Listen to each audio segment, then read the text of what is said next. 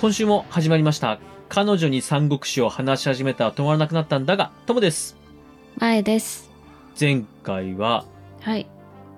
劉備がなんかちょっと邪魔くせえなと思った曹操に、うん。馬頭さんが殺されてしまうとねいえうお話でした。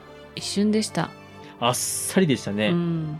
そんな西の英雄が死んでしまいましたが、その英雄の息子、馬長さん、はい。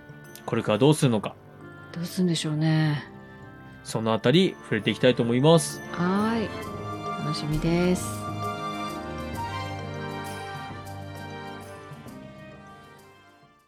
彼女に三国志を話し始めたら止まらなくなったんだが、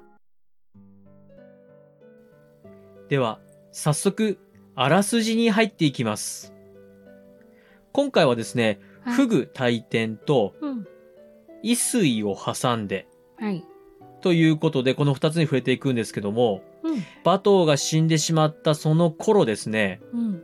慶州、つまり劉備のところの重大な情報が曹操のもとに入ってきます。うん。それはついにですね、劉備が蜀へ侵略しそうだと。うん。うん。そうなりますと、劉備がさらに大きな脅威となることを恐れました曹操は、はい。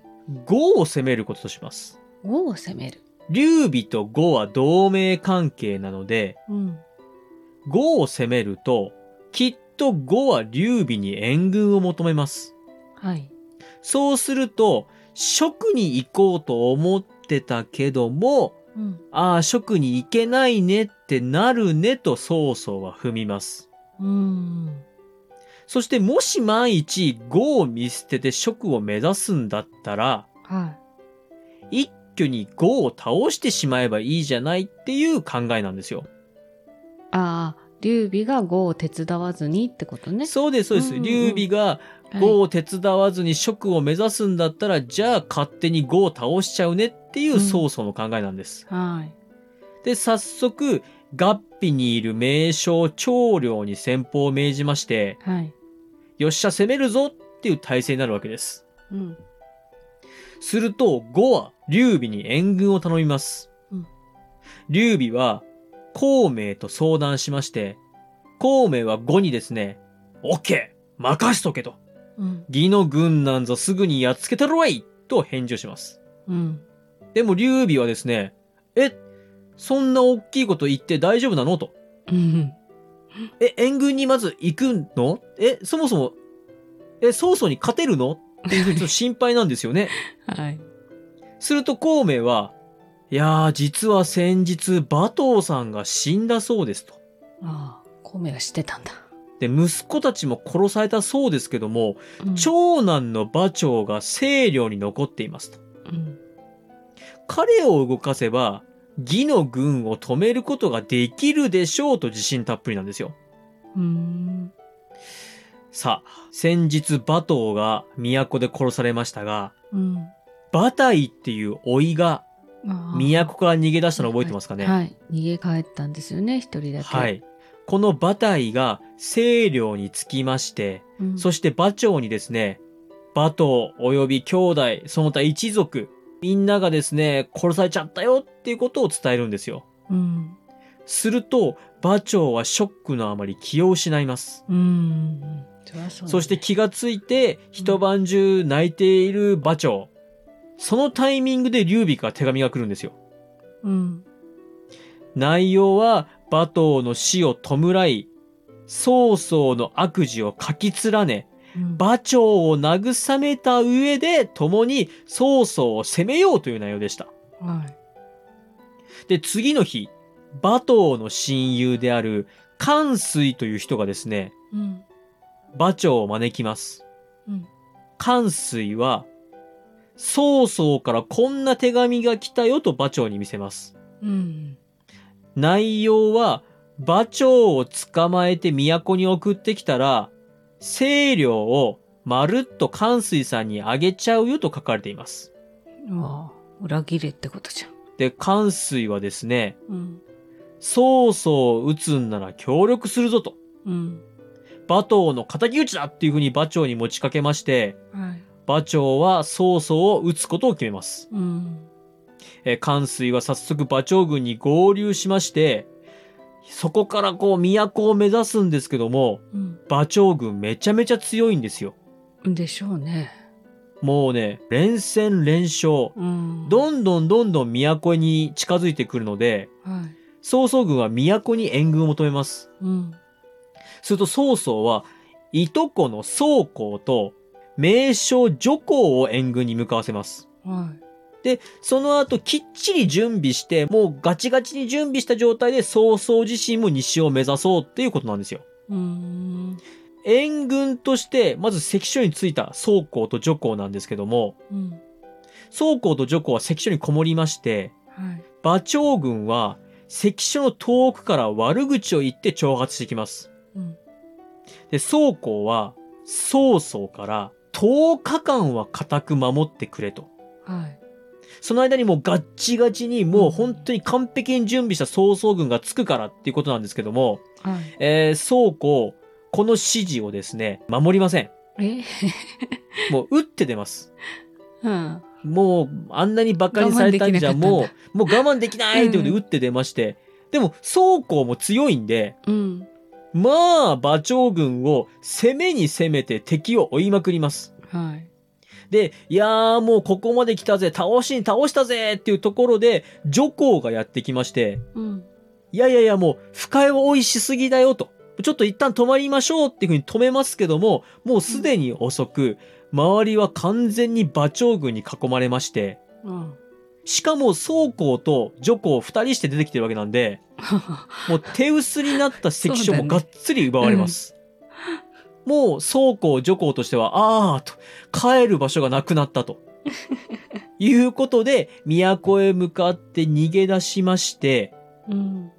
馬長軍は関所を占領するどころか、うん。もうひたすらに逃げる曹公女公を追い続けまして、うん。まあコテンパンにするんですよ。うん。ただ、曹操の本体がやってきたので、曹公と徐公はなんとか助かるんですが、はい。敗戦の責任で、お前ら殺しちまうぞと言われます。ええそうこうなんてずっと一緒にいたのにね。まあ、女皇さんもそうだね。そうです。ん。ただこの曹公を殺しちまうぞって、徐公も殺しちまうぞって時に徐公が、いやうー、ん曹公さんが全然言うこと聞かなくって、と。じゃあ曹公を殺しちゃおうっていう時に、徐公が、いやいやいや、そこまですることないっすよ、と。うん。取りなして、まあ、曹操はですね、じゃあ、いつか手柄を立てて取り返せっていうことで、しますあ。あ、よかったよかった。で、次が、伊水を挟んでなんですけども、はい。馬長軍と曹操軍が川を挟んで対峙します。うん。馬長軍はですね、めちゃめちゃ強く、しかも勝ちに勝ちまくっての勢いがあるんで、曹操は、こりゃかなわんっていうことで逃げ出します。で、赤い服を着てたんですけども、うん。あの赤い服を着てるのが曹操だーってバレたんで、いかんいかんってことで赤い服を脱ぎます。あ はい。で、あの髭が長いのが曹操だーってバレたんで、曹操逃げながら髭を切ります。もうそれくらいね、もう追いに追われたんですよ。うん。ただこう、逃げに逃げ切って、曹操は体勢を立て直しまして、長期戦の構えを取ります。うん。ところがですね、部下たちは、いや、うち結構大軍ですよと。うん。何曹操さんそんなに消極的なんですかと。うん。もう川を渡って攻めましょうと。うん。すると曹操はその提案を採用します。うん。しかし馬長軍はすぐに川を渡ってくることを察知しまして、はい。曹操軍の半分ほどが川を渡ったのを見届けると、うん。逆に手薄になった曹操の本体を馬長自ら襲います。ええ川挟んでるのにそっちまで渡るってことね。そうです。もうう、ん曹操軍が川を渡るのを横目に見ながら馬長軍もこっそり渡ってるんですよ。うんうんで、もう曹操軍半分ぐらい渡ったねっていう確認して、じゃあ残ってる半分を襲っちゃえってことなんですよね。うん。で、この時も曹操はもう命からがら、巨著って覚えてますかねああ覚えてますよ。曹操のいつもそばにいたボディーガードみたいな人、うんその人の大活躍でまた命からがらなんとか逃げ出しますうん曹操2度も負けましたけどもうん今度は馬長軍が勢いに乗って奇襲で攻めてくるんですよねはでも奇襲されるなって曹操は曹操で察知してたので今度は準備をして見事撃退しますいうん次の日また馬長が攻めてくるんですよはい一回撃退したからきっと油断してると。もう一回次の日攻め込むぞってことで馬長軍が攻め込んでくるんですけども、そこはなんと空の陣でして、うん今度は曹操が馬長を見事おびき出して取り囲んで撃退するっていうところで今回の章が終わります。おお馬長さん危うし馬長さんですね。うんあの天下の名将曹操とここまで一進一退。ねえ渡り歩いてすごい勝って負けてを繰り返しながらっていうところで、この章が終わります。はーい今週は以上です。はい呼んでおきます